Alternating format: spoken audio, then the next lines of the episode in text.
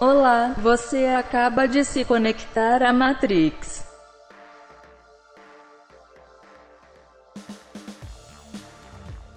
Sejam bem-vindos a mais um episódio de Matrix, o podcast com infinitas possibilidades. Eu sou Renato Moura Júnior e ao meu lado está Guilherme Somadose. Fala oi, Guilherme. Fala pessoal, bem-vindos a Matrix, seu podcast favorito que você ainda não sabe. Agora já sabe, já tem um episódio já, já deu tempo de pensar. Já passaram seus spoilers. E que grande momento para nós gamers estarmos vivos. É sempre bom acompanhar o lançamento de uma nova geração de consoles. Apesar dos pesares de 2020, né? Tem mais contras do que prós. Mas pelo menos agora nós temos um PlayStation 5 e um Xbox Series X nas nossas estantes. Alguns, né? Pelo menos. Não sou capaz de opinar sobre isso. pois é, afirmação polêmica aqui. Mas enfim, Guilherme, Hoje nós vamos conversar um pouquinho sobre esses novos consoles que já fizeram sua estreia agora no mês de novembro. O Xbox Series X e o Xbox Series S foram lançados no dia 10 de novembro, mundialmente, né? E Isso. o PlayStation 5 lançou em alguns países no dia 12 de novembro e no resto do mundo, incluindo o Brasil, no dia 19. Então já debutou aí em tudo quanto é lugar, todo mundo que pôde comprou, quem não comprou está só observando na internet os outros se divertirem ou não. Mas enfim, o foco desse podcast na verdade vai ser comentar tudo que envolve essa nova geração de consoles, incluindo hardware exclusivos, preço principalmente e dar um veredito no final. Vale a pena comprar um console no lançamento? O que você acha, Guilherme? Bem, voltando um pouquinho na época que lançou o PlayStation 4, né, o grande PlayStation 4K, que foi lançado a 4 mil reais que é quase o mesmo preço de agora, se a gente parar Ele vai pensar. acompanhando o número, né? Exatamente, a cada geração nova, mais mil K na conta. Já guarda 6 mil reais aí pra daqui 8 anos. Exatamente. O lançamento de console é sempre aquela empolgação, né? No caso, eu lembro na época que lançou o PlayStation 4 e o Xbox One, que tínhamos muitos jogos exclusivos. Eu lembro de ver muitos vídeos de youtubers e tudo mais, é, jogando jogos novos, no caso da, do PlayStation teve o Infamous, teve o. Qual mais teve de lançamento do Play 4? Não, é. O PlayStation 4 teve o Killzone Shadowfall e uhum. o NEC. E no Xbox One teve o Rise of Rome, que foi um jogo que flopou, né? Ninguém mais falou depois. Foi. Teve Dead Rising 3 também. É, Esse acho que era mais Dead... sucesso. Isso, o único Dead Rising que foi exclusivo mesmo para algum console. E teve o Forza Motorsport 5. Forza meio que sempre marca presença. Tirando no Series X, não sei o que houve aí, mas... Tirando não sei o que houve, problemas técnicos de coronavírus. E agora chegando na geração atual, né, a gente teve poucos lançamentos exclusivos, se a gente parar para pensar. No caso do Xbox, tanto para Series S quanto Series X, não teve nada de novo. Foi só basicamente Halo, poderia ter saído, mas ele deu aquela atrasada bacana. Uma grande polêmica envolvendo esse adiamento também. Uma né? grande polêmica depois do anúncio lá do. Ele ia ser o único exclusivo, né? Sim, ele ia. Ah, não, mentira. Ia ter The Medium também, que foi adiado. Os dois foram adiados e a Xbox ficou sem nenhum grande título para lançar junto com o console. Eles acabaram apostando bastante no Game Pass, né? Retro retrocompatibilidade, forçando uhum. um pouco para esse lado. E no lado da PlayStation, teve o Astro, o Astro's Playroom, né? Que é o jogo que vem pré-instalado, então não dá para contar muito bem ele. Temos Sackboy, o jogo da Sumo Digital, que segue toda a história da Media Molecule com Little Big Planet. E agora o Sackboy praticamente tem um jogo para chamar de dele. Não que ele já não fosse protagonista antes, mas agora tem o nome dele bem estampado nas coisas. A gente chega lá depois, quando a gente for falar mais dos jogos, mas Sim. agora não é mais Little Big Planet, né? É importante se enfatizar Exato. isso. É Sackboy, é outra coisa. Outra pegada, outro formato, enfim. Aí temos também o remake de Demon Souls, o jogo de originalmente lançado pro PlayStation 3, que é só um remakezão visual, né? E Spider-Man Miles Morales, que é aquele stand-alone que é maior que um DLC, mas também ele é menor que um jogo normal. E ele foi lançado pro Play 4 também, então ele é meio que ele é a mesma coisa nas duas plataformas, só que no PlayStation 5 ele é mais bonito, ele abusa mais do DualSense, enfim. Nesse quesito aí, PlayStation trouxe jogos mais novos, Sackboy também, né, no caso, acabou saindo para Play 4 também. Mas ele trouxe lançamentos junto com o console para dar uma empurradinha nas vendas aí. Considerar um exclusivo quando ele lança cross-gen, né? No Sim. caso, esses primeiros exclusivos, com certeza, o Horizon já foi confirmado, o God of War tem boatos aí que vão sair pro PlayStation 4 também. Seria burrice não sair, porque mais Sim. de 100 milhões de pessoas têm um PlayStation 4 ao redor do mundo. Então, quanto mais jogos eles lançarem no PlayStation 4 ainda, nesse período aí, nos próximos dois anos mais ou menos, mais grana eles podem faturar, né? É isso que importa no final, é o que gira qualquer indústria. Exato.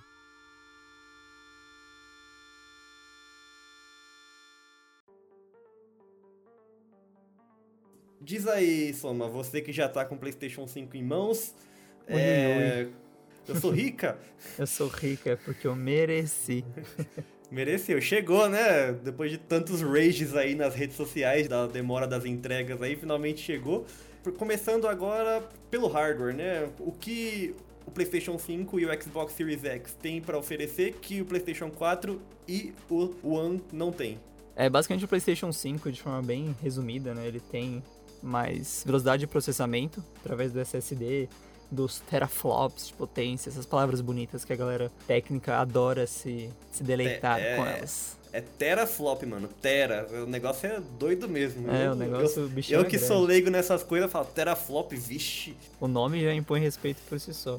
Aí basicamente isso traz novos gráficos, mais velocidade de carregamento, que inclusive é uma coisa que até agora eu praticamente não percebi em jogo nenhum. Até esqueço que isso daí teve em algum momento, de esperar muito para um jogo carregar ali. E fora isso, gráficos potentes, resolução em 4K para quem tem um PlayStation 4 e um Xbox One padrão, quem tem um Xbox One S, é o S que é em 4K? Xbox One X. Ah, Xbox One X, viu? Muitas confusões de nomes da, é, da mano, Microsoft. A Microsoft, a Microsoft precisa fazer um brainstorm urgente sobre nomes de consoles, Exatamente, cara, exatamente. Tá, tá feia a coisa.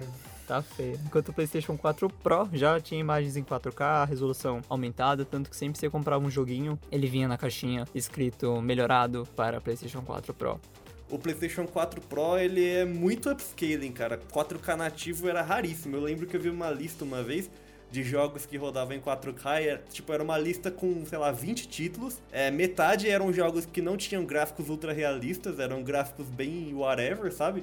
Uhum. E alguns, tipo, eu lembro que eu achei até engraçado isso o NBA 2K, ele rodava em 4K nos menus só. 4K nativo. O jogo, quando começava o jogo, já não era mais 4K. Aí que é complicado a gente falar que o PS4 Pro realmente era um console assim, que pudesse competir com o Xbox One X, que realmente era muito potente, né? Uhum. Era pra dar aquela engambelada, meio que em qualquer comparação todo mundo conseguia perceber o poder técnico superior do Xbox. Aí pra nova geração meio que foi prometida a mesma coisa, no caso de teraflops, o Xbox One X tem mais teraflops do que o PlayStation 5, mas até agora, né, ninguém conseguiu perceber muita diferença, que era meio que uma aposta da galera especializada nisso. Sim. O Digital Foundry, inclusive, falou que alguns jogos da Next Gen estão um pouco estranhos no, no Series X, Sim. aparentemente realmente o hardware é melhor, mas é, eles não estão conseguindo alcançar o desempenho prometido. Acho que o Assassin's Creed Valhalla é um deles, eu não lembro qual era o segundo agora. O Dirt, o Dirt também foi usado para comparação. É, então, eles não estão conseguindo chegar a 60 FPS constantes, e o PlayStation uhum. 5 tá, mas parece que é problema de otimização e não Sim. problema da Microsoft. Também para detalhes, as comparações mostravam bem que, por exemplo, no exemplo do Dirt, o carro tinha lanterna, só que dentro da lanterna tá tudo zoado enquanto, no Xbox, enquanto no PlayStation tava bem melhor, assim. Então é uma coisa que eles vão ter que analisar aí e fica mal até pra Microsoft se as empresas publishers conseguem dar um vacilo desse com os caras. Então, a desculpa que deram é que a Sony mandou o Media Kit do PlayStation 5 com mais antecedência. E eles tiveram mais tempo de aprimorar os títulos pro PlayStation 5, por isso que tá melhor. Não sei se procede. É, pode ser uma justificativa plausível, não é mesmo? E falando agora de memória dos dois consoles, o Xbox One ele tem 1 tera, o que é mais do que o lançamento do, dos primeiros Xbox, que acho que tinham 500 GB, assim como o Play 4. Só que o Play 5 ele tem 825 GB e só 600 e uns quebrado utilizável, o que é meio ruim, já deixou a galera muito mais ansiosa para poder aumentar a memória do videogame. Só que aí tem pontos diferentes também. Como a memória do Xbox é maior, eles vão ter um SSD próprio, que é só um, um tipo de SSD que você consegue comprar para rodar ali no Xbox. E é isso. Já o PlayStation 5 ele tem uma entrada ali para SSD comum, então você coloca o que você quiser, seja um SSD interno dentro do próprio PlayStation 5, quanto um HD externo que um SSD externo, se não me engano, acho que ele permite isso também. Então são cenários bem diferentes, dois jogadores muito diferentes de tudo. E tem o Xbox Series S Sim. também, que é, o, é a criança, é o bebê no playground, o café com leite da brincadeira. Inclusive teve até aquela notícia que gerou uma certa revolta aí que o, a memória expandível do Series X e do Series S é quase o preço do Series S nos Estados Unidos, né? Sim, é uma diferença de É- poucos dólares, assim. É é menos de 100 dólares a diferença, é tipo é bem muito menos, caro. eu acho que é uns 50 no máximo. Então, é muito caro até pros americanos que conseguem comprar um console de nova Sim. geração dentro do orçamento deles ali, sem ter que vender um rim que nem os brasileiros. Exatamente, ele acaba perdendo um pouco do propósito, né? Que é um videogame ser 100% digital, mas ele ter 300 GB de memória utilizável não é nem o que um PlayStation 4 tem, por exemplo. Um PlayStation 4 base, né, no caso. No PlayStation 4, inclusive, já tem jogos que lotam HD em Sim. um piscar de olhos, por exemplo. Se você instalar um The Witcher 3, um GTA V, um Red Dead Redemption 2 ou um COD Modern Warfare, o último que saiu, já passou de 100 GB cada um fácil, assim. Não dá. The Last of Us também, que foi um jogo que já tem seus mais de 100 GB também, deixa tudo bem abarrotado. Então, tipo, 100 GB em jogos que a gente já pode chamar de velha geração, né? Olha que esquisito isso. Então é assim, a gente tá falando agora de jogos com resolução em 4K nativo e tudo, então realmente 100 GB vai ser o mínimo pra quase tudo. Padrão base. E com SSD e tudo mais, que eles prometem coisas mais ágeis, mais rápidas, acaba virando isso mesmo. Pra ter uma otimização maior, acaba fazendo um jogo mais pesado, então é a nova realidade. O É, novo, então, o novo normal dos videogames. a gente pode concluir que esses novos consoles, o verdadeiro diferencial deles não é o 4K, o 4K já tinha sido alcançado pelos One X, mas sim algu- alguns pontos ali de melhorias gráficas, por exemplo, Ray Tracing, que é a nova cartada aí de todo mundo, né? Todo mundo só fala de Ray Uhum. Tracing. Pra quem não sabe, uma breve explicação, Ray Tracing é é um efeito de imagem que transmite iluminação e reflexos em superfícies tipo vidro, água, essas coisas com perfeição. É uma coisa que já vem sendo explorada no PC há um tempo já, Uhum. é, e agora os consoles estão aderindo. Só que o verdadeiro diferencial mesmo está no SSD, que é acabar com os loadings, os consoles estão rapidão. Isso é ótimo, isso é maravilhoso, porque eu sou uma pessoa que odeia esperar sobre qualquer coisa. Um jovem Então- ansioso. Exatamente, um jovem ocioso. Jogar videogame sem ter que esperar carregar os mapas absurdos de grande vai ser uma maravilha. Sim, que foi até uma discussão que a gente teve no nosso programa passado. Se você ainda não ouviu, vai lá ouvir o primeiro episódio do nosso podcast. que Falamos um pouco sobre o The Game Awards. E lá falamos um pouco sobre loading, especialmente sobre o de Ghost of Tsushima, que é incrivelmente rápido. Sem SSD. Sem SSD.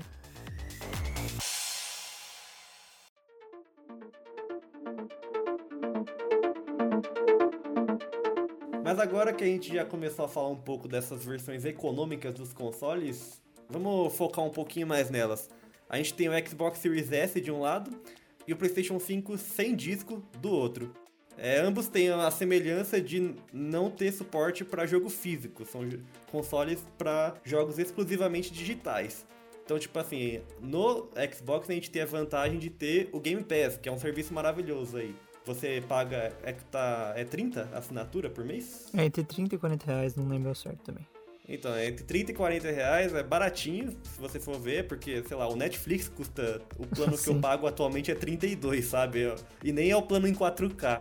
Os serviços de streaming cobram essa faixa de preço e você tem lá uma centena de jogos pra mais pra você jogar, baixar. Eles estão sempre colocando jogo novo, todo Todo exclusivo de X- é, então, todo exclusivo de Xbox sai direto no lançamento e já sai lá, então quem paga não precisa nem comprar jogo. É Outra coisa maravilhosa, né?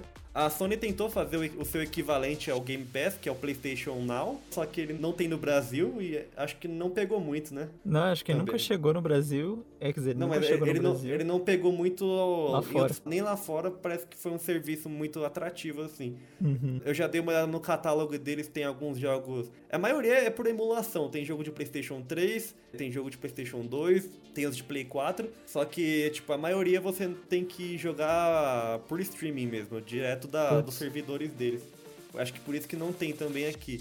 E eles Pode nem ser. tiveram interesse em trazer. Mas a gente não tem essa opção, então você vai ter que comprar os jogos na PlayStation Store mesmo. E só abre a PlayStation Store aí pra você dar uma olhada nos preços. É, uma vantagem do PlayStation 5 é que quem é assinante da Plus, seja quem já era ou quem vai comprar o PlayStation agora e quiser assinar, é que tem a Plus Collection, né? São quase 20 títulos, se não me São engano. 20 acho que é títulos Isso. de PlayStation 4. 20 títulos de PlayStation 4, alguns exclusivos, outros de third parties que são mais populares, mais famosos. E todos eles estão disponíveis de graça para quem é assinante. E esse serviço já até cresceu o olho de muito espertinho aqui no Brasil. Uma galera E começou deu a... BO já, já estão levando ban. Exatamente. Uma galera começou a vender no Mercado Livre, LX e afins, que você pagava pros caras de 20 até 60 reais, às vezes até mais. E ele resgatava pra você os jogos na, na conta, através de um PlayStation 5. E pronto, você tinha acesso a diversos jogos de Play 4 de graça, entre aspas. Incluindo vários que não saiu na Plus, né? O Days Gone, God of War. Sim, exatamente.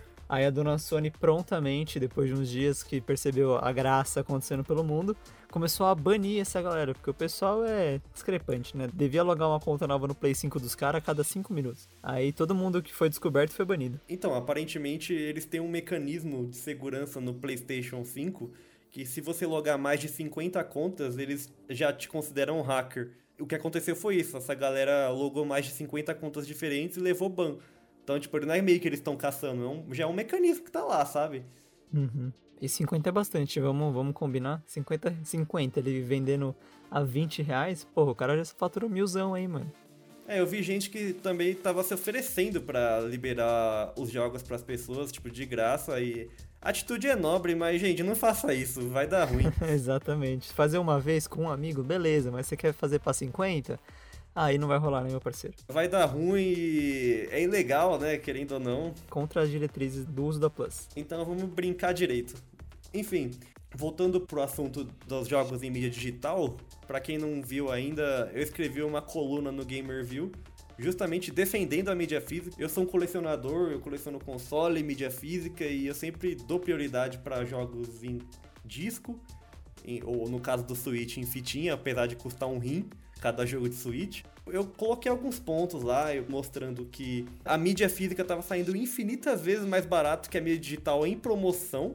Então, é econômico, de certa forma? Sim, porque na PlayStation Store, ou até mesmo na loja do Xbox, tem bastante promoção regularmente, você sempre vai achar bastante coisa por lá, com preços menores. Só que a mídia física, ela tende a cair o preço muito mais rápido do que a mídia digital. Os lançamentos levam um tempo para começar a entrar em promoção, e é aquela coisa, sabe? Sei lá, eles vendem a edição básica, a edição Gold, a edição Platinum, aí vem com DLC, vem com brinde, vem com um monte de coisa. E a mais básica tá ali na casa dos 300 reais pra mais, né? Atualmente tá sendo o preço da mídia física também. Mas, sei lá, você espera um mês, você já começa a achar mídia física por 270, aí dois meses, 250. E o jogo mídia digital tá lá, 300 reais. Então, é, a longo prazo, vai pesar mais no seu bolso. Você vai pagar mais caro no console com entrada de disco, mas eu recomendo vivamente a todos comprarem essa versão. A versão mais cara, porque é aquela coisa, além de ser mais legal você ter o jogo em caixinha, apesar que tá cada vez mais pobre, não vem nenhum folhetinho dentro das capinhas, vem só um CD. Mas pelo menos é mais legal você ter o jogo na estante lá e tudo mais. E você vai acabar gastando menos se você souber comprar na hora certa, né? Se você não tiver tanta ansiedade Exato. de comprar no lançamento e tudo mais. Por exemplo, Cyberpunk 2077. A CD Projekt, eles já têm o costume de lançar mídia física, edição padrão mesmo, com muita coisa dentro, sabe? Vem mapa, vem cartões, o, o The Witcher vinha CD com música, trilha sonora do jogo. E o Cyberpunk vai vir uma porrada de coisa também. Vai vir um mapa, vai vir uns cartãozinhos, vai vir um compêndio da quem comprar a edição com Steelbook. E eu comprei a edição com Steelbook pagando menos do que a edição mais básica digital, cara. Então é isso que eu tô falando. A questão da gente saber procurar e comprar no lugar certo, assim, sabe? Aproveitar as oportunidades. E quanto ao Xbox Series S, no caso, ele é inferior ao Series X, o que já não acontece no PlayStation 5. São dois consoles com a única diferença do leitor de CD. Eu não recomendaria mesmo comprar o Series S, porque ele realmente ele é bem mais barato, inclusive ele tá saindo mais barato que um Switch aqui no Brasil. Mas uma coisa é você ir pra nova geração com tudo que ela tem a oferecer, e outra coisa é você já ir com um console inferior, cara. Isso aí eu acho sacanagem, sabe? Tudo bem que é pra quem é jogador casual, assim, não joga tudo, só, sei lá, quer jogar só futebol, acho que é tudo bem, até vale. Mas quem quiser jogar um monte de coisa vai se arrepender no futuro, viu? Então, pensem bem. É, eu tenho bem esse mesmo pensamento que você, principalmente nesse fator de jogar muitas coisas. Porque eu tava cogitando fortemente em pegar o PlayStation 5 agora, no caso, rolou. e pegar o Series S ano que vem, no meio do ano, quando ele começar a cair ainda mais de preço. Pra jogar jogos exclusivos do Xbox One, que eu não pude aproveitar. E poder jogar outros exclusivos de agora, como vai ser o caso de Hellblade, um Forza, que eu gosto muito do Horizon. Então seria bem bacana visitar, só que é esse ponto, é um console que daqui a um tempo ele vai começar a receber mais atualização de, de hardware e software, então ele vai começar a ficar cada vez mais obsoleto e comprar um, uma memória expansível que é do tamanho dele, do preço e do tamanho da memória dele. É um negócio bem chateante, assim. Uhum. Então não sei se eles vão lançar algum, alguma versão do Series S no futuro com mais memória, o que seria um acerto ótimo pra galera.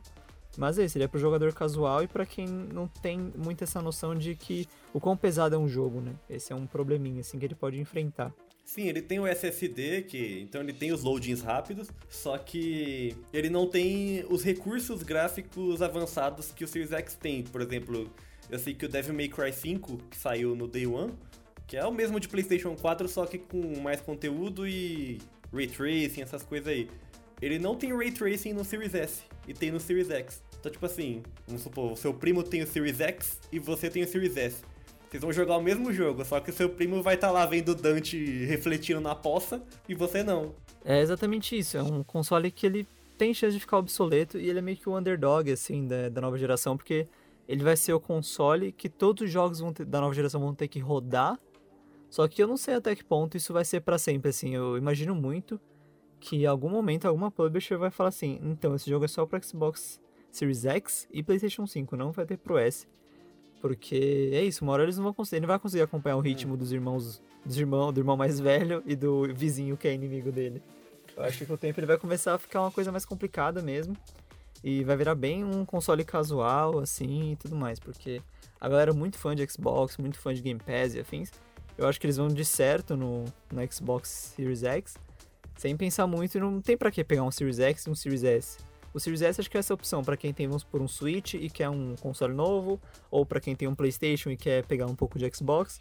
Só que é isso, no fim das contas, se você tiver um Xbox One, você paga mais barato, tem praticamente os mesmos jogos.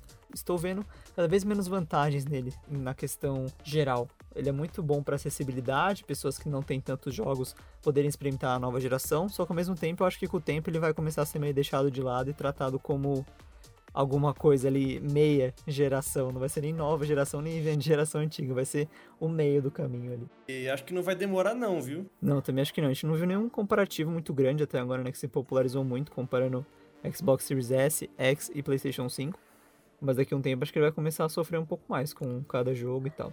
Então, nesse ponto, eu acho que o PlayStation 5 é mais vantajoso nesse aspecto, pelo menos, do Uhum. tipo se você, ah, dane-se mídia física, eu quero o mídia digital mesmo, aí você vai lá e compra o PlayStation 5 sem disco, é o mesmo console que o outro. Exatamente. Então, vo- você vai se divertir da mesma forma, não vai perder em nada. Mas o Series S não tem jeito não. Eu Já achei sacanagem eles terem feito um console inferior assim, porque ao meu ver não fazia sentido você lançar dois modelos que um é inferior ao outro. Tem que ser igual a Sony fez mesmo, mesma coisa. Aí dá um jeito de economizar. E na nossa cabeça, o que marca o salto da geração é a melhoria gráfica, né? Só que a gente tá chegando num ponto que tá cada vez mais difícil avançar nos gráficos. A gente já tem jogos que beiram a perfeição. É, eu concordo bem com você nesse aspecto, porque é isso, a gente é meio que comprar um PlayStation 4,5, né? Esse, esse esquema, assim, comprar uma coisa meia boca. E o problema é que ele não consegue tirar proveito da retrocompatibilidade física também. Que o Xbox One X, ele tá rodando jogos do 360, do One, acho que até do primeiro Xbox ele tava rodando também.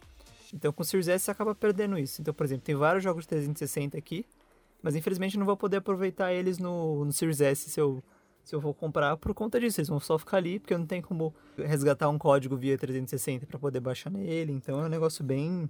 É mais uma perda que tem ali, né? Basicamente. É, você vai ter essa opção também, igual o PlayStation 5 roda vários jogos de PlayStation 4 aí, inclusive com performance aumentada. Eles, Uhum. o Digital Foundry também fez um vídeo excelente mostrando jogos de PlayStation 4 rodando no PlayStation 5 e estavam todos a 60 frames com loads absurdos de rápido. Tinha lá a opção de jogar por emulação ou você sacrificar algumas coisas por outras, do tipo resolução em 4K nativo em 30 FPS ou 60 FPS com 1444p, por aí vai.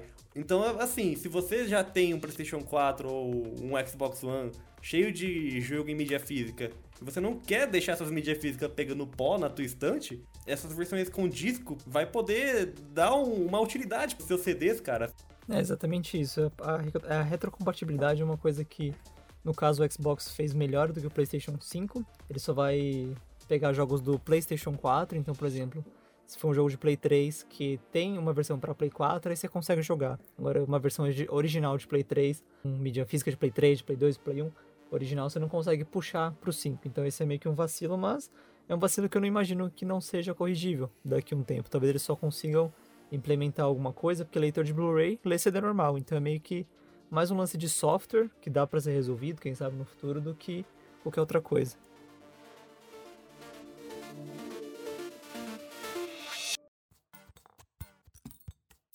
Então vamos falar agora um pouquinho sobre os exclusivos que cada um está oferecendo. A gente já citou eles na, no começo do cast, mas agora vamos entrar um pouco em detalhes. Então, o PlayStation 5, os únicos exclusivos reais dele é o Demon Souls e o Godfall. O Miles Morales e o Sackboy saíram para PlayStation 4 também, então se você ainda não trocou de console, você pode jogá-los numa boa. O Series X tá passando por esse problema aí, né? Que é, ia ter só o Halo para lançar junto com o console e o jogo tava mega estranho, os gráficos dele, a galera caiu de pau e eles acabaram adiando para 2021. Então, em algum momento do ano que vem vai sair. Vamos ver se vai melhorar ou não. Mas aí, é, o único exclusivo real assim que eu vi nos consoles da família Xbox, né, o Series X e o S, é um jogo chamado Bright Memory que está com uma avaliação péssima no Metacritic. Eu assumo que eu nem sabia da existência desse jogo. Eu fui pesquisar aqui para saber se tinha algum exclusivo do Xbox. E tem, só que aparentemente ele não tá indo muito bem, não. É, eu até abri aqui o Metacritic. A média de review é 55 e a média geral tá em 4.3. Então acho que ninguém quis fazer muita questão que ele aparecesse, né? Já, já dizia a Glória Pires, não joguei, não posso opinar. Bom, a gente tem que ressaltar aqui o Demon Souls, que é o exclusivo more do PlayStation 5, assim, ele é um, um remaster, né? Acho que ele, ele pode ser considerado um remake, porque parece que teve algumas alterações nas mecânicas também. O Demon Souls foi o primeiro Souls-like, né, da história da humanidade aí. Primeiro uhum. Souls da From Software. As mecânicas dele ainda eram um pouco zoadas na época, mas aí eles foram aprimorando com os outros jogos. E agora tá tudo zero bala nesse aí. Tá bem melhor de jogar, falaram. Porque eu não joguei, né? Só você tem o PlayStation 5 aqui. E nem assim joguei. Ih, caramba, polêmica. Não joguei, e... não jogarei. Mas ó, ele foi refeito pro PlayStation 5, então os gráficos estão surreais tudo mais. Tem ray tracing, dá pra você se ver na poça. O Godfall, eu também não joguei, mas pelo que eu vi, a galera tá falando que é um jogo bonito, mas muito repetitivo. Você só fica massacrando quadrado o tempo todo. Sim, falaram que é um jogo que rapidinho você consegue entender sobre o que se trata. E ele é temporário, né? Ele não vai ser exclusivo para sempre. Mas a gente pode falar aqui bastante sobre Miles Morales, Sackboy e o Astro Playroom, que o Soma já jogou. Eu já joguei o Miles Morales e o Sackboy, então eu posso falar com mais propriedade sobre eles. Eu joguei no PlayStation 4, só para avisar mas as diferenças entre um e outro ficam só com os gráficos mesmo. Como o Soma já disse antes, o Miles Morales é um standalone, então não estamos falando de um jogo completo que vai durar suas 10, 12 horas ali, e também não estamos falando de um DLC que vai durar 3, 4 horas. Estamos falando de um jogo ali que a campanha principal dura umas 5, 6 horas, e se você correr atrás de tudo, que sempre tem os colecionáveis lá, as missãozinhas paralelas, Dá pra chegar umas 10, vai. Mas não passa disso. E acho que vocês já devem estar cansados de ver coisas sobre Miles Morales, porque, como a gente disse no cast anterior, a imprensa já recebeu com antecedência, então já tem gente falando disso faz tempo. Mas ele realmente é um jogo muito legal. Quem gostou do primeiro Homem-Aranha vai amar, principalmente porque o Miles é um personagem extremamente carismático e o jogo consegue trazer aquela áurea do Homem-Aranha no Aranha Verso que é uma animação 11 de 10. Então, sim, é fato. Se você gosta do Homem-Aranha, se você gostou do jogo do Homem-Aranha, você vai amar esse. O problema mesmo é o preço dele, que estão cobrando preço cheio em um jogo que não é cheio. é, acho que vai além do preço cheio, né? Ele tem meio que o preço antigo do, dos jogos, só que agora, como os jogos estão mais caros, ele ficou naquele, naquele preço antigo, então ele tem essa sensação de preço cheio. Mas ele é bem. A versão com remaster, né? Do. É remaster isso. A versão com remaster. Que é bem da casada isso aí, né? Exato, remaster. É. Você não pode comprar só o remaster, você tem que comprar o Miles Morales que vem com remaster. Exatamente, no Play 5, né? No caso. Então eles puxaram bem esse lado, assim, mas eu concordo bem com você. O Miles ele é um cara muito mais carisma. Os poderes dele são muito mais legais, acho que deixa até mais divertido os combates e tudo mais. Curti muito poder usar o soco de Venom, ficar invisível, fazer todas as coisas que o Miles faz. E usar a skin do Aranha Verso com os efeitos especiais, quando você dá soquinho, ele faz. usa várias onomatopeias quando você tá voando, ele tem aquela lagadinha igual do jogo do filme. É muito legal. Acho inclusive que o Miles ficou mais carismático que o Peter justamente porque mudaram a cara do Peter sem mais nem menos. Assim. Se você jogou no PlayStation 4, quando o Peter aparece e tira a máscara, dá uma bugada. No, no, no Miles Morales, você fala: quem é esse cara? Não, é muito bom quando você joga aquele resuminho do, de tudo que aconteceu antes, né, do jogo. Aí ele tá mostrando umas cenas que você tem na sua cabeça, mas com o Peter novo. Aí você fica assim, ué, você quer muita novidade, é, ele é mais do mesmo, assim. A única grandes novidades são os poderes do Miles, que o Miles tem mais poderes que o Peter. Então ele tem lá, como o Soma falou, ele tem o choquinho, tem invisibilidade e só. É isso que o Miles faz e é isso que tem de diferente no jogo. O resto é exatamente a mesma coisa do primeiro. Não tem nem o que falar, não, isso aqui tá diferente. É, os combates são bem iguais. O jeito que ele se Só o jeito que ele se balança é mais diferente, porque você sente que o Miles ele é o mais estrambelhado, ele não é tão. não tem tanta fluidez quando ele tá voando pelos ares, assim. Então ele passa bem essa essência de um cara que tá aprendendo ainda as coisas.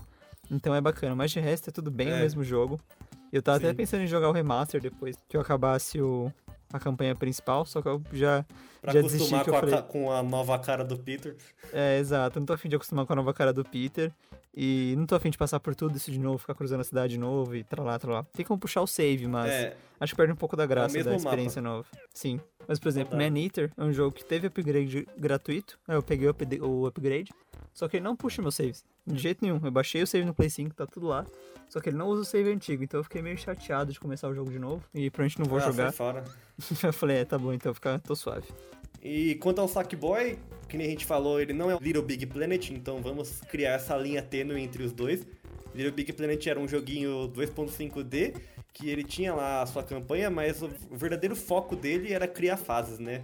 A gente podia uhum. criar infinitas fases do jeito que a gente quisesse.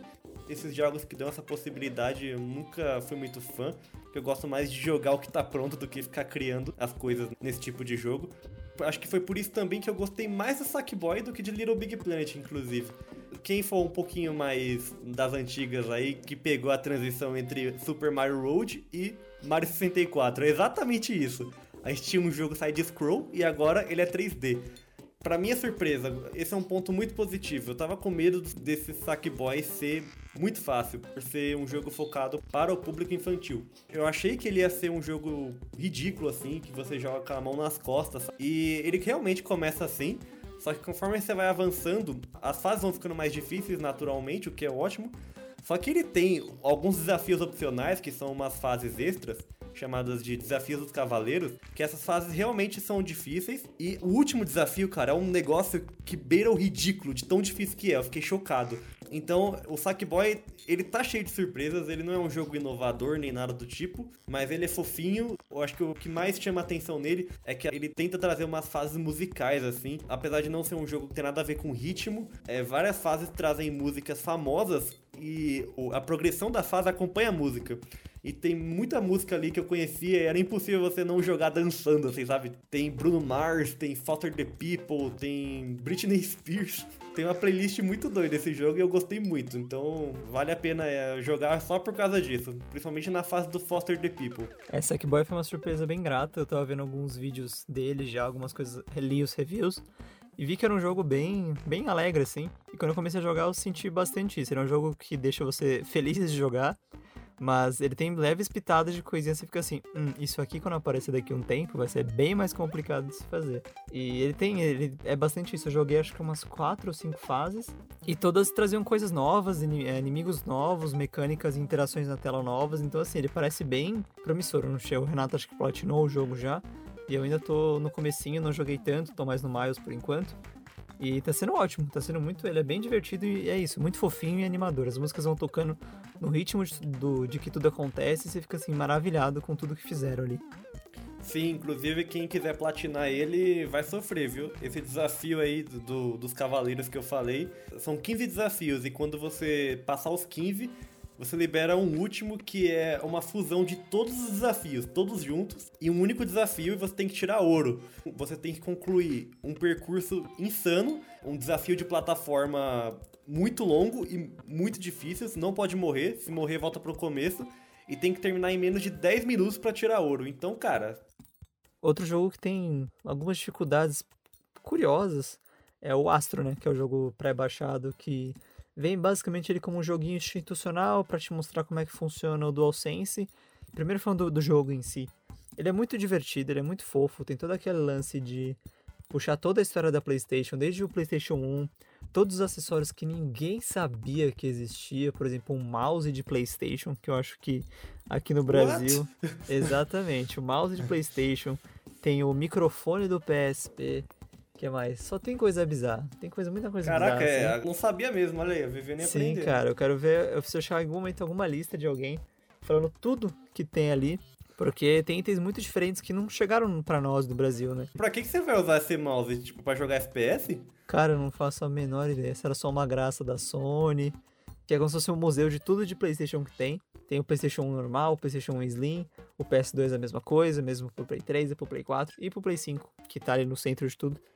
E é muito curioso, porque você vê coisa que você não sabia que existia na história da PlayStation, você só fala assim: Uau, pra que, que servia isso e quem que usava isso, sabe? Era, tinha todo esse essa vibe. E agora, enfim, o objetivo do jogo é mostrar o DualSense, ele faz isso com uma maestria assim ridícula, de boa. Porque ele mostra logo no começo, já aperta os botões, você vê com o quão rígido eles ficam. Você assopra o controle para fazer um efeito, você tem que passar o dedo no D-pad, no pad lá do controle, que já tinha no 4 interações, mas esse parece que tá ainda mais sensível, talvez por ele ser maior e tudo mais. Então tem momentos ali que você controla o robô só ali no dedinho do, do, do pad, tem horas que você fica só no R2 e L2 controlando por opção de foguete, outras tem que ficar soprando o controle no meio do negócio para fazer tudo. Então assim, tudo isso mostra para você o DualSense o quão explorável ele vai ser. Jogos exclusivos acho que vão ter muita coisa para poder acrescentar em gameplay e tudo mais com esse controle, porque tem o esquema de o gatilho que trava, por exemplo, Deathloop, que é o jogo da Bethesda que já foi anunciado, que tá adiado por enquanto. Ele já falou, quando sua arma travar no jogo, seu gatilho não vai funcionar também. Então assim, é muito legal. O lance de vibração é, no Spider, por exemplo, você tá ali na rua, aí você parou no chão, então passou um caminhão. Na hora que passa o caminhão, você sente da ponta da sua mão direita, atravessando até a ponta da sua mão esquerda, a toda a vibração, assim, como realmente você estivesse na rua e estivesse passando um caminhão na sua frente. Então o DualSense, como todo mundo já imaginava e as próprias críticas já trouxeram, ele é a grande novidade da nova geração. É, eu tô realmente curioso aqui pra testar, porque falaram muito bem dele. Para o controle carregar a responsa de trazer a maior experiência next gen, assim, realmente é algo, tem que ser algo inovador. Não, ele é completamente, porque ele permite muitas sensações novas. No, no Miles, por exemplo, quando ele balançando na teia, ele não vai até o final, o botão. Se você apertar até o final, ele dá uma travadinha ali de leve. legal. E é completamente diferente quando você aperta o botão com ele desligado, quando você aperta os botões com ele desligado, quando você tá ali jogando, sabe? Cada hora ele tem uma reação diferente. E quando você usa o poder do Venom do, do Miles, não é o Venom, o Venom vilão, é o Venom de veneno. Quando você usa lá o choquinho dele, você sente tudo atravessando o controle, então é muito, é bem bacana, assim, ele não tira tanto proveito quanto o Astro obrigatoriamente faz, mas ele consegue fazer isso. Em Sackboy é meio que a mesma coisa, você sente ali os passinhos do bonequinho, você sente quando você dá uma porrada, não é nada uau, mas ele, ele segue um pouco essa estética do Miles de ter pequenos insights, assim. Então acho que para jogos futuros, como por exemplo God of War, Horizon, outros exclusivos que estão planejados aí mais pra frente, ele vai ser muito diferente de qualquer experiência, assim. E pensar que quando eu joguei o Infamous Second Son pela primeira vez no PlayStation 4, eu já achava demais você ter que virar o controle pra segurar igual uma latinha de tinta quando ia fazer os grafites na rua. Infamous mostrou bem, né, como que era todo esse poder do DualShock 4. Ele mexia lá no, no pad para poder sugar os poderes das coisas, tinha que fazer o esquema de balançar, é, mas ainda assim não foi tão aproveitado assim. Se a gente pensar lá no Death Stranding, que você ninava o bebê, você tem que balançar o controle devagarinho ali e tal. É, tem um exclusivo bem C, assim, do PlayStation 4 que explora bastante também, que é o Concrete Genie. Pouca gente falou aí. Ele é um jogo bem bonitinho, assim, bem colorido. Você pode criar os gênios, né? As criaturas mágicas lá na parede usando os movimentos do DualShock e tudo mais. É bem divertido.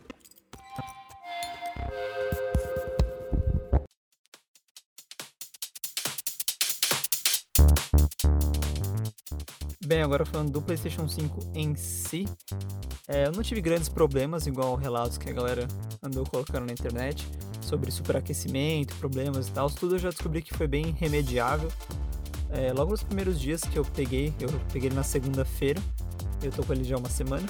Então, eu não senti nada de diferente, assim. Falaram um pouco sobre o controle, que ele tava com alguns problemas, mas logo que eu vi esse boato rolando, chegou um update pro controle. Eles mostraram lá que tinha uma atualização de software pro DualSense, então eles deram essa arrumada. Caramba, update pro controle? Eu tô ficando Pro controle. velho já. Sim, pro update pro controle. Ah, eles também já tinham anunciado antes que, a, que as ventoinhas, o sistema de refriamento vai ser atualizado via software também. Ah, e basicamente o problema de superaquecimento eu percebi que ele fica bem quente quando tá jogando, mas logo que você, termina, você para de jogar qualquer coisa, ele já automaticamente esfria. É bizarro, assim, você põe a mão Mas atrás. ele faz barulho? Então, vamos chegar no barulho. É, é, no barulho ele não faz, ele fica bem quietinho, assim, se você tiver. ah, se você estiver jogando assim, ele fica bem tranquilo, você não ouve ele praticamente, só que um problema que a galera reclamou, mas na minha cabeça é mais um problema de eletrônicos no geral, é que se tiver com um CD lá dentro, ele vai ficar fazendo barulho porque ele vai querer ler o CD. Não, mas, mas é, é diferente, cara. Eu tenho o PlayStation 4 Fat aqui. Dá pra ouvir o disco girando mesmo. Só que, dependendo do jogo, parece que é um foguete da SpaceX levantando voo, assim, o negócio. O Sim. cooler do negócio faz um barulho absurdo. É, eu quando tava, eu tava jogando Death Stranding, um pouco antes de chegar ao Play 5. E era isso, é CD, então eu botava lá, o bichinho gritava pra rodar e berrava mais ainda pra rodar o jogo. Então assim, é uma experiência engraçada. Mas no geral é só a galera ficava reclamando que ele fazia barulho do nada. Mas é isso, era, era ele querendo ler o CD, então esse é um problema bem corrigível também. E a coisa que PC com entrada de CD e tudo mais tem bastante. Eles ficam querendo ler, é, acontece toda hora. O computador da firma, da minha firma, por exemplo, ele do nada ele começa a fazer barulho de leitura de CD e nem tem CD lá dentro. Então assim, eletrônicos com CD eles não, eles não são muito amigos às vezes. É, e quanto ao Xbox Series X, pelo que eu tô vendo na internet aqui, os problemas estão mais em hardware. Parece que alguns Xbox também estão tendo problemas com CD e não estão conseguindo colocar disco e tudo mais. Mas é um defeitinho bem básico, assim. O problema da fumaça era fake, né? Eu lembro que no lançamento do console tinha vários vídeos rodando na internet aí dos Xbox Series X soltando muita fumaça por cima mas era uma galera usando vape, aqueles cigarros eletrônicos, o que acho que não é uma boa ideia, não façam isso. Mas no geral, pelo que eu tô vendo, até o momento, né, não deu nem um mês aí que lançou os dois, mas até o momento, essa geração não tá tendo um histórico tão grande de defeitos. Que nem a gente via na- nas outras gerações, de luz vermelha, morte instantânea e coisas do tipo. A maioria das coisas vieram por hardware no geral, né? A galera não meio que só reclamando de coisinhas pontuais, mas é aquele esquema. Tem garantia, então assim, nada te impede de Exatamente. trocar, então tá tudo certo, assim, não tem problema. Comprem com garantia, viu? Não se esqueçam. Exatamente, não vai comprar no mercado paralelo aí que os caras estão cobrando 10 mil reais num Playstation. Rapaz, eu vi um PlayStation sem disco, estavam cobrando 11.500.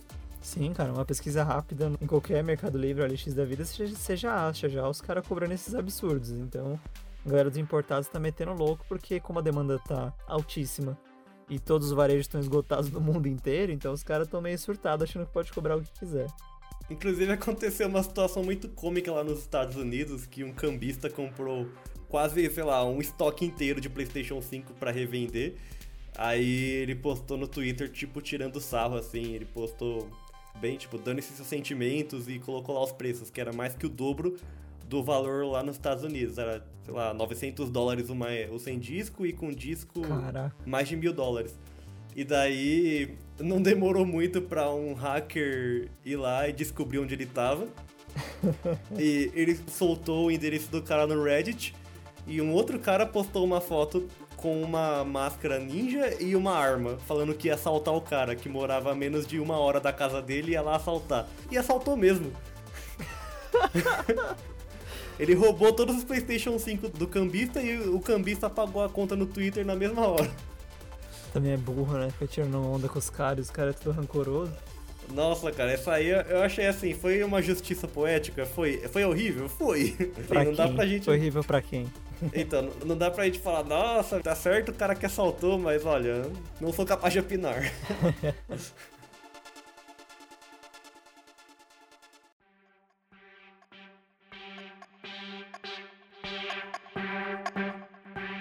E agora o nosso veredito. Vale ou não a pena comprar um console no lançamento?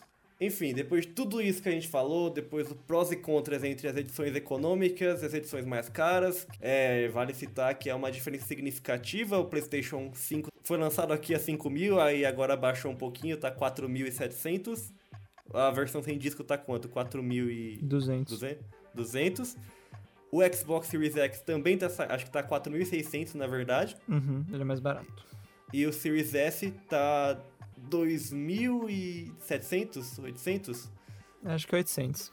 Em qualquer uma das opções é muita grana, cara. Querendo ou não, é, é dinheiro, é um baita investimento. Tem risco de dar defeito? Tem, mas pelo que a gente tá vendo aqui é realmente mínimo. A gente não tá vendo nenhum problema grave aí nos consoles novos. Quanto a exclusivos, não tem, pra ser sincero. O PlayStation 5 até oferece mais jogos ali, mas nada que você não possa jogar no PlayStation 4, com exceção do Demon Souls e do Godfall. Demon Souls, para quem não gosta de Souls-like, então você não tem nada para fazer no PlayStation 5. Para quem gosta, é o mesmo jogo, só que mais bonito. O Godfall, eu não sei se é um jogo que vale a pena comprar um PlayStation 5 para jogar ele. E o Xbox Series X, a gente só tem o Bright Memory ali de algo realmente único que as notas não mentem. Então, Assim, é, eu, por exemplo, eu joguei o Sackboy e o Miles Morales no PlayStation 4 porque eu tive que fazer review deles. Mas se fosse para esperar, eu esperaria para jogar no PlayStation 5 mesmo. Se você for jogar no PlayStation 4, é menos opções ainda de jogo. Basicamente, então, para quem que é cada console e tudo mais. Vou fazer um merchan aqui, eu fiz um videozinho no meu Instagram falando um pouco sobre isso, então abre lá, vê meu vídeo lá no meu Instagram. Enfim, se você é uma pessoa que teve os, todos os consoles da Sony, se você é apegado nos exclusivos, acho que realmente pegar um PlayStation 5 seria a melhor coisa num primeiro momento.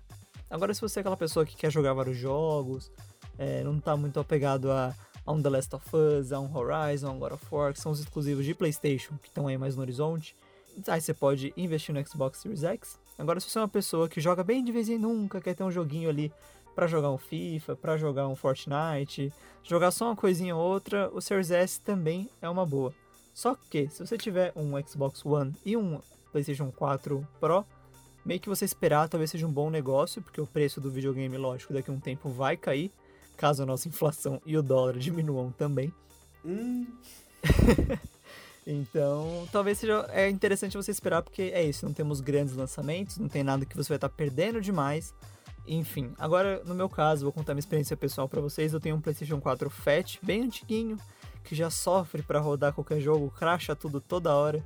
Então achei que seria uma boa hora de fazer um investimento, porque eu tava cogitando comprar um PlayStation 4 Pro, mas com a nova geração batendo na porta aí, não seria uma matemática muito boa fazer isso agora. Então acabei escolhendo comprar um PlayStation 5 para poder aproveitar tanto a Plus Collection, que a maioria dos jogos eram jogos que eu queria muito jogar e nunca tive, e poder aproveitar a geração nova com os privilégios e regalias que eu tenho para poder jogar as coisas de, de, PlayStation com uma certa antecedência. É, acho válido também a gente lembrar que se você quiser realmente usufruir de todo o poderio gráfico da nova geração, você vai ter que investir em uma TV provavelmente também, porque é, até onde eu sei, as TVs 4K ainda não são a, o principal modelo de televisor dos lares brasileiros.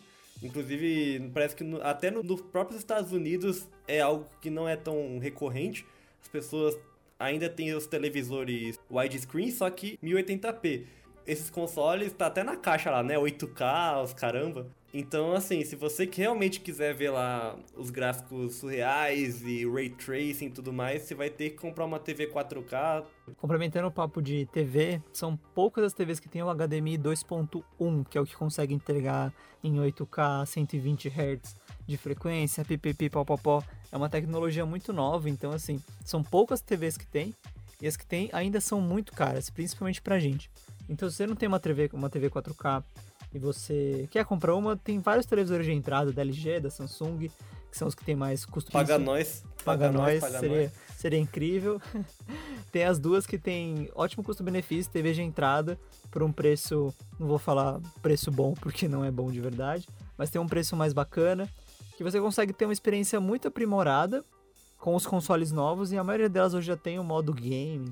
Você consegue personalizar ela para ter as imagens do jeito que você quer e tudo mais. Então, comprar uma TV também é um bom investimento visual. Só que eu, jo tô jogando por enquanto numa Full HD que eu tenho aqui em casa. E a Full HD dá conta do recado lindamente, assim. Então, não é nada muito exigível que você tenha uma TV 4K, mas é algo que talvez te dê uma experiência ainda mais imersiva nas coisas. E não se esqueça, TV 4K só acima de 40 polegadas, infelizmente. Se você não gosta de TV grande como eu, então você teria que comprar um monitor bala pra poder você dar conta de tudo Você não gosta isso. de TV grande? Não, não gosto muito não. Nossa, eu adoro uma TV gigante assim que você pendura na parede e cobre a parede inteira assim e você fica cheio de miopia depois. É por isso que eu não gosto, porque eu já tenho muita Eu miopia, piro. não quero mais. Mas agora a pergunta que não quer calar. Vale a pena comprar o controle remoto do PlayStation 5? O controle de mídia do PlayStation 5 que vem, que vem com botões da Netflix, YouTube, Spotify e Disney Plus custa mais de 200 reais. Não precisa, né? Vamos combinar. Se você tiver uma TV 4K, então ele fica mais desprezível ainda. Porque tem tudo na TV já. Exatamente, que TV 4K hoje é tudo TV Smart. E comprar isso só pro PlayStation 5 eu acho muito complicado, assim. É um produto que dá pra você passar longe. Assim como o mouse que eu citei que aparece no Astro, o controle de mídia ele pode até ser esquecido da vida, acho. Ah, eu só queria um PlayStation 5 preto, mano. Era tudo que eu queria. É, a parte boa é que você consegue tirar, tirar as placas, né? E pintar ele por fora. Nem ataca a garantia, eu acho. Vou deixar o original mesmo, mas poxa, Sony, o que, que custa lançar duas cores? Ah, eles vão lançar. Teve PlayStation 4 azul, teve PlayStation 4 personalizado, teve branco, teve cinza, teve tantos PlayStations 4, então o 5 ah, mas vem fazer depois, né? também. E aí vai vir os Slim, depois o Slim. PlayStation 5 Pro. Teremos tudo isso, Renatinho. Muitos anos de lançamento. Muitos anos aí, ó. Inclusive, eu não julgo quem parcelar o console em em 30 vezes, porque é pra durar 8 anos isso, então nada mais Exatamente. justo.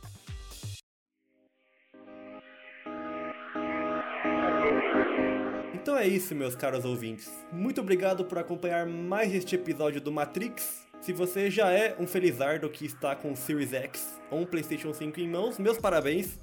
É um investimento muito alto, mas vai valer a pena com certeza. Inclusive, você contribuiu com o esgotamento dos estoques de todos os grandes varejistas aí. Eu nunca vi um lançamento de consoles, consoles assim, no plural mesmo, tanto do PlayStation como do Xbox, ser tão bem sucedido, porque eu lembro que o PlayStation 4 já era um absurdo de caro e as pessoas não saíram comprando logo de cara.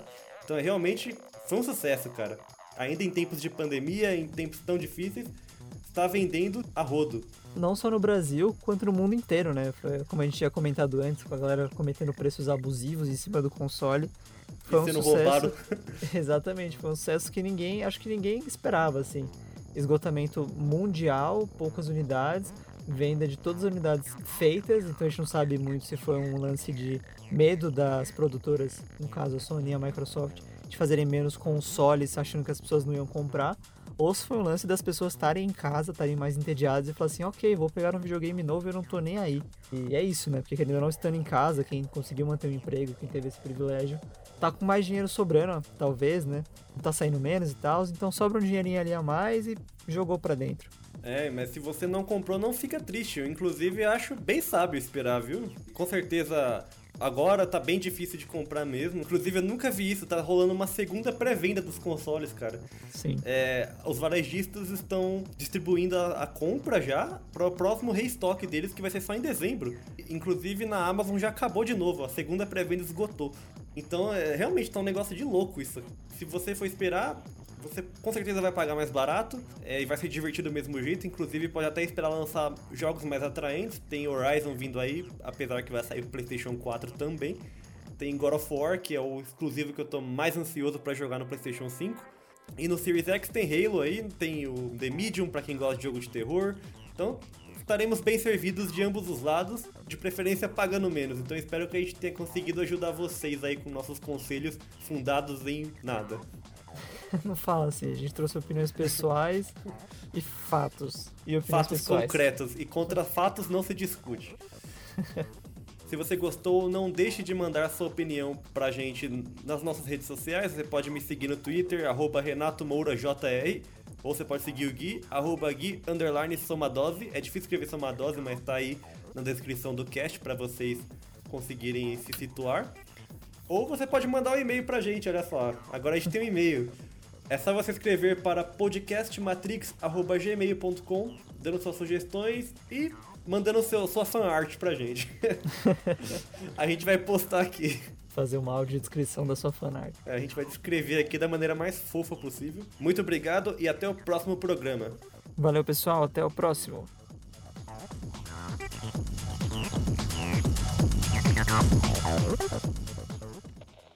Conexão encerrada.